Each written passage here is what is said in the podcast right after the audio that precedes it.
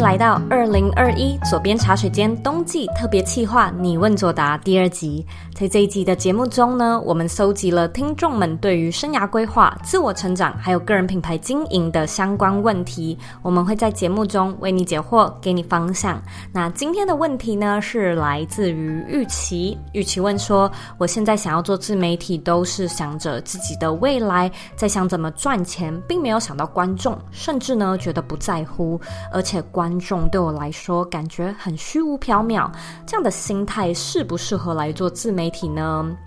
非常感谢玉琪这么诚恳的提问，我相信呢，这是很多人埋在内心里面不好意思说出来的问题。那我在这边呢，先切几个不同的角度跟你分享一下。首先呢，我一直都认为我们要先为自己戴好氧气罩，也就是先照顾好自己的生存需求，再去照顾别人。所以，如果说你今天是处于经济状况比较不稳定，或者有一些比较急性的债务问题时，你会有这种想要将自己的利益摆在受众之上的心态，其实呢是非常能够被理解的。因为当人类处于一个充满不确定性，也让你感到不安全、不安心的环境。时，我们所做出的决定呢，都会是相对对自己比较有利的决定。所以，一样，先不要太过自责，至少呢，你已经能够很诚实的来面对自己的初衷了。那再来，你一定听过我说，绝对呢不要为了赚钱来做个人品牌。这句话呢，我重复过很多遍是有原因的，不是因为个人品牌赚不到钱。事实上，个人品牌如果做得还不错的话，真的可以赚到蛮可观的收入。但是，它并不是一件容易的事，也不是一件那么快速的事。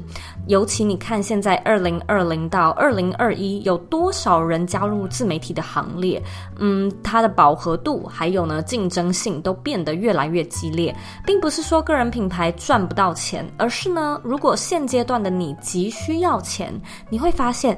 个人品牌会消磨你的耐心，它可能会让你没有办法等到收成的时候。相对来说，如果呢你需要调整自己的经济状况，你其实呢有其他更快速、更容易、更有保障的赚钱方式。例如呢，你可以去兼差打工，你可以呢去甚至做做直销、做微商，都是呢更快速可以变现的方式。那再来，假设啊你现在其实没有太严重的经济问题，可是呢。你还是想要增加自己的收入的话呢，这时候呢，我们就可以用市场主义和个人主义来做切角点。你有没有想过啊？为什么像是理财、行销、健身、娱乐这种议题，都远比旅游、艺术、摄影或者是创作这种主题来得好做呢？其实答案就是因为理财、行销的这些主题都是市场主义的主题。所谓市场主义，简单来说就是市场导向的内容。你呢，必须要花很多时间来观察观众需要什么、想看什么。你通常也必须要真心在乎哪些议题是他们感感兴趣的，哪些。问题是他们想要解决的。总的来说呢，这些主题啊，通常都会是为观众量身定做所设计出来的主题。而至于像是旅游、艺术、创作类型的主题，你在分享的内容啊，通常呢都会是以你个人为出发点，而非以观众为出发点嘛。那这些创作呢，它可能是你自己想要把人生记录下来，它是一个能够抒发你的创作欲、成就感。同时呢，又能享受人生的事情，所以彼此起市场主义。艺术类的主题通常呢都是个人主义为 foundation 的，那这也是为什么艺术类的主题通常比较难做的原因。因为呢，你所分享出来的创作最大的受益者通常就是你自己。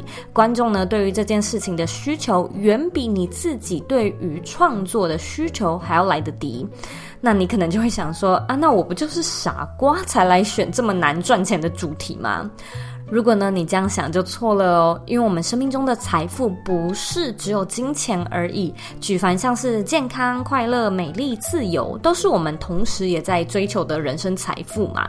那最重要的是呢，我觉得这个世界需要艺术家，艺术家他会质疑社会的框架，艺术家呢他会挑战既有的哲学，这些都是带领人类进步很重要的元素。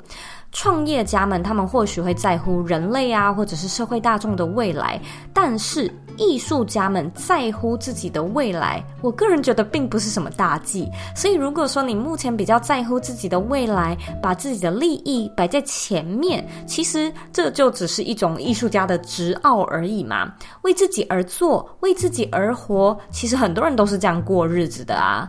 那如果呢，你是想要做那种比较吃力不讨好的主题，我相信你在做个人品牌的过程中所获得的，或许不是金钱，它可能会是一种心灵上的财富。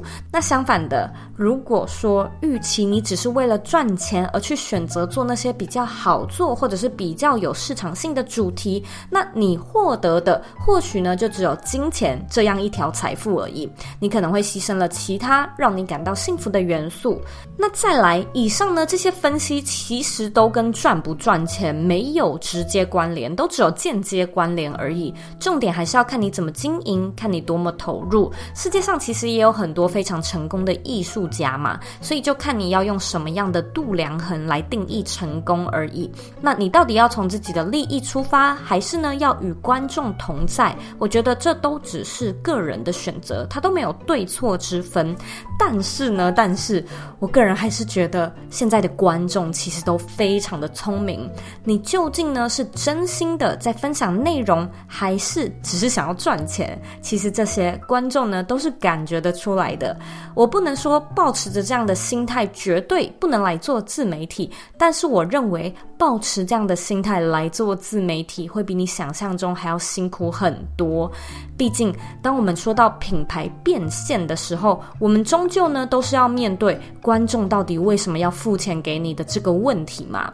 所以，如果说你真的有好的点子、好的产品，你能够做出市场需要的内容，那就算你的初衷只是为了赚钱，因为市场需要，所以市场还是会买单的。但是呢，在自媒体的世界中，我们大部分呢都是一个人单打独斗的。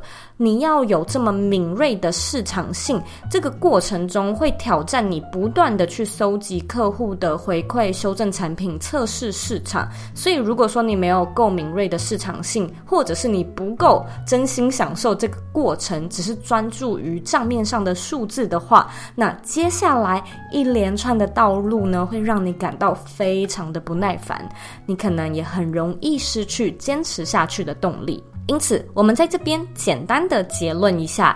知道自己真正的需求是什么，然后实际的面对接下来会出现的挑战，会是现阶段最重要的事情。